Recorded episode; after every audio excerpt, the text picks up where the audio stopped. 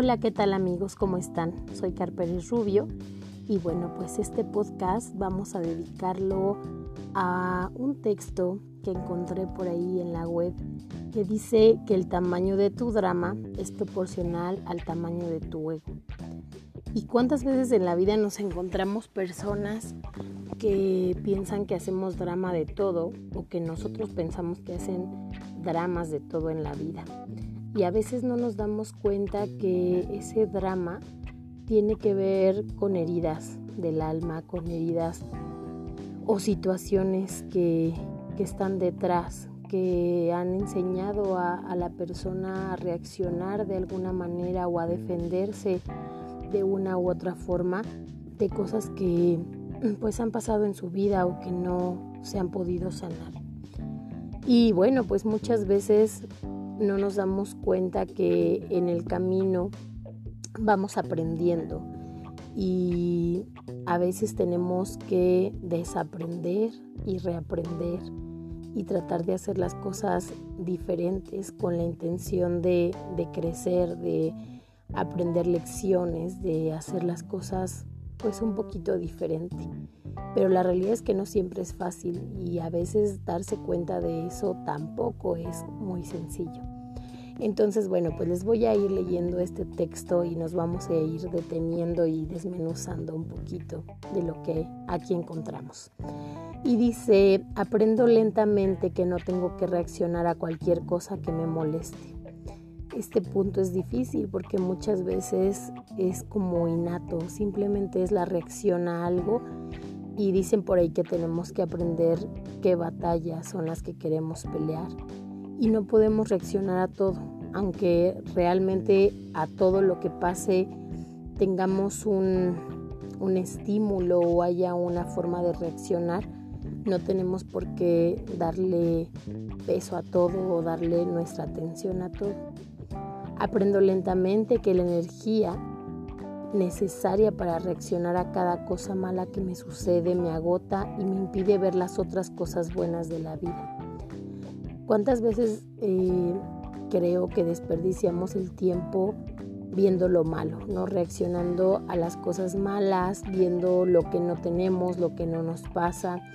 Y entonces eso cansa, eso hace que pues haya como una venda en los ojos que no nos permite ver pues lo bueno que sí hay en la vida.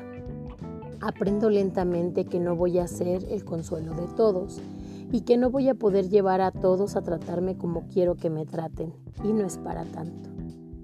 ¿Les ha pasado que en algunas ocasiones sentimos que, que somos esa piedra angular o esa fuerza para las personas que nos rodean? Y hay ocasiones en que nosotros somos quienes estamos mal o quienes estamos cansados de, de estar para los demás y también se vale de repente el darnos cuenta que, no siempre podemos estar bien y eso no es malo en la vida. Aprendo lentamente que tratar de ganar a cualquiera es solo una pérdida de tiempo, energía y que solo me llena de vacío. Aprendo lentamente que no reaccionar no significa que esté de acuerdo con las cosas simplemente significa, significa que elijo elevarme por encima. ¿Cuántas veces tratamos de ganar a las personas eh, sin darnos cuenta que solo estamos alimentando un vacío? Mm, es complicado, pero también es real que las personas que quieren estar en tu vida van a hacer todo por estar presentes y que no necesitas hacer nada para ganarla, simplemente pues eso se da, ¿no? Se da esa química, se da esa complicidad, se da esa empatía o esa chispa de compartir pues momentos en la vida. Y pues cuando no reaccionamos ante las situaciones, en, en los primeros párrafos decía que pues a veces solo reaccionamos a lo malo y que no tendríamos por qué reaccionar a todo. Y pues es real que a veces si no hay una reacción no quiere decir que estés de acuerdo o que no te importe, simplemente es eso que estás eligiendo que te permita tener paz o te permita decir sí, sí quiero reaccionar a esto o dejarlo pasar y hacer de cuenta que, que no está, no porque no pase, sino porque no permites que te afecte. Elijo aprender la lección, me sirvió y aprendo de ella. Elijo ser la persona más grande. Elijo mi tranquilidad mental porque eso es lo que realmente necesito. No necesito más drama, no necesito más que la gente me haga sentir que no soy lo suficientemente buena. No necesito peleas, argumentos y conexiones falsas. Está bien fácil decirlo, pero la verdad es que no es nada fácil.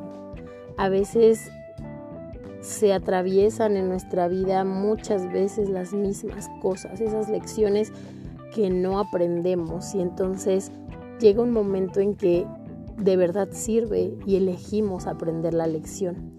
Y entonces elegimos que eso que estamos aprendiendo nos dé la fuerza para ser mejores personas, para poder madurar en ese aspecto, para sentirnos más tranquilos con lo que estamos decidiendo. Y bueno, pues al principio decíamos la parte del drama, ¿no? Es parte muchas ocasiones de, de la forma en la que reaccionamos, en la que vivimos, porque permite como tapar ese, ese punto en donde no nos creemos lo suficientemente buenos para algo o para alguien y al final de cuentas eh, pues no debería de ser así entonces es, es momento de repente como de detenernos de analizar de aprender y de darnos cuenta que vamos a ser lo suficientemente buenos no solamente para los demás, sino para nosotros mismos en cuanto nosotros mismos seamos quienes nos detengamos a vernos. Aprendo lentamente que a veces no decir nada lo dice todo. Aprendo lentamente que reaccionar ante cosas que me molestan le dan poder a alguien sobre mí y sobre mis emociones.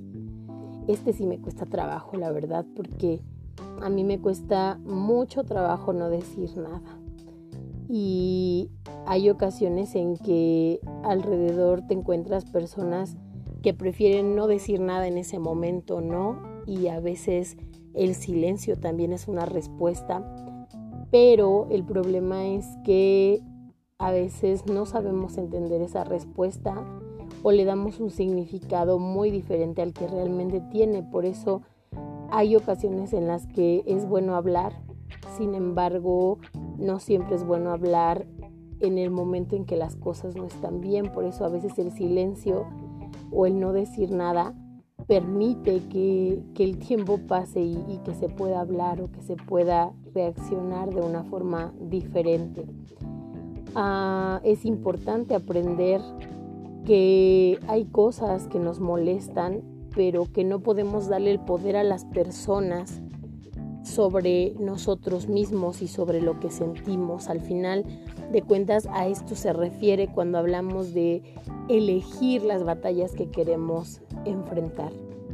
No puedo controlar lo que hacen los demás, pero puedo elegir cómo reaccionar, cómo lo manejo, cómo lo percibo y cuánto de ello me lo tomo personal. Aprendo lentamente que la mayor parte del tiempo estas situaciones no dicen nada sobre mí, y dicen mucho sobre la otra persona. Aprendo que todas estas decepciones están ahí para enseñarme a amarme y que me servirán de escudo. A veces es complicado el que las demás personas no reaccionen como nosotros quisiéramos o como nosotros imaginábamos que iban a reaccionar y muchas veces ponemos eh, miles de expectativas en la otra persona y queremos que esa persona reaccione o actúe como nosotros quisiéramos o como nosotros soñamos o como nosotros esperamos.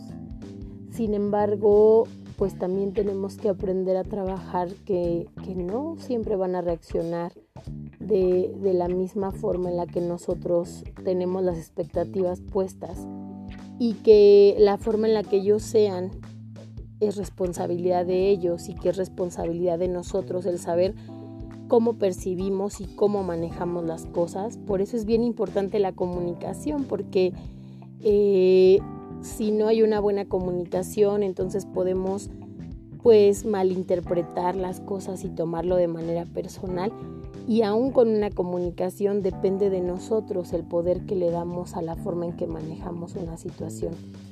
Y se trata de aprender que pues la forma en la que una persona reacciona dice mucho de ella, entonces así como dice mucho de la otra persona, también la forma en que nosotros reaccionamos está dando una respuesta y todo lo que nos va pasando en la vida tiene la intención de enseñarnos a enfrentarnos con nosotros mismos, a amarnos a nosotros mismos y poder hacer cosas diferentes. Aprendo que aunque reaccione, no cambiará nada. No hará que la gente me quiera o me respete de repente. No cambiará mágicamente la mente de los demás. A veces es mejor dejar ir las cosas, dejar ir a la gente, no luchar por el cierre, no pedir explicaciones, no perseguir respuestas y no esperar que la gente entienda desde donde tú lo ves. Este punto también me parece sumamente complicado, porque es real que muchas veces pasa en la vida, ¿no? Ah, bueno, es que si yo me enojo, él se va a dar cuenta que me enojé. Ah, es que si no le marco a mi amiga, se va a dar cuenta que estoy esperando que ella lo haga. Ah, es que si esto, si el otro. Y entonces pensamos que la forma en la que nosotros reaccionemos va a generar que la otra persona haga, algo diferente. Y puede ser que sí, pero también puede ser que no. Y puede ser que no haya ningún cambio. Y puede ser que la gente también eh, pues siga su rumbo sin detenerse eh, a ver cómo tú estás reaccionando, cómo tú estás interpretando las cosas y entonces las reacciones no van a cambiar mágicamente la mente de los demás. Por eso es la importancia de una comunicación asertiva.